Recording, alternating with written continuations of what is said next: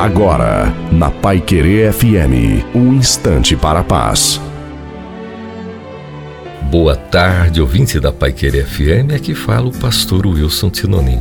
Como anda sua paciência?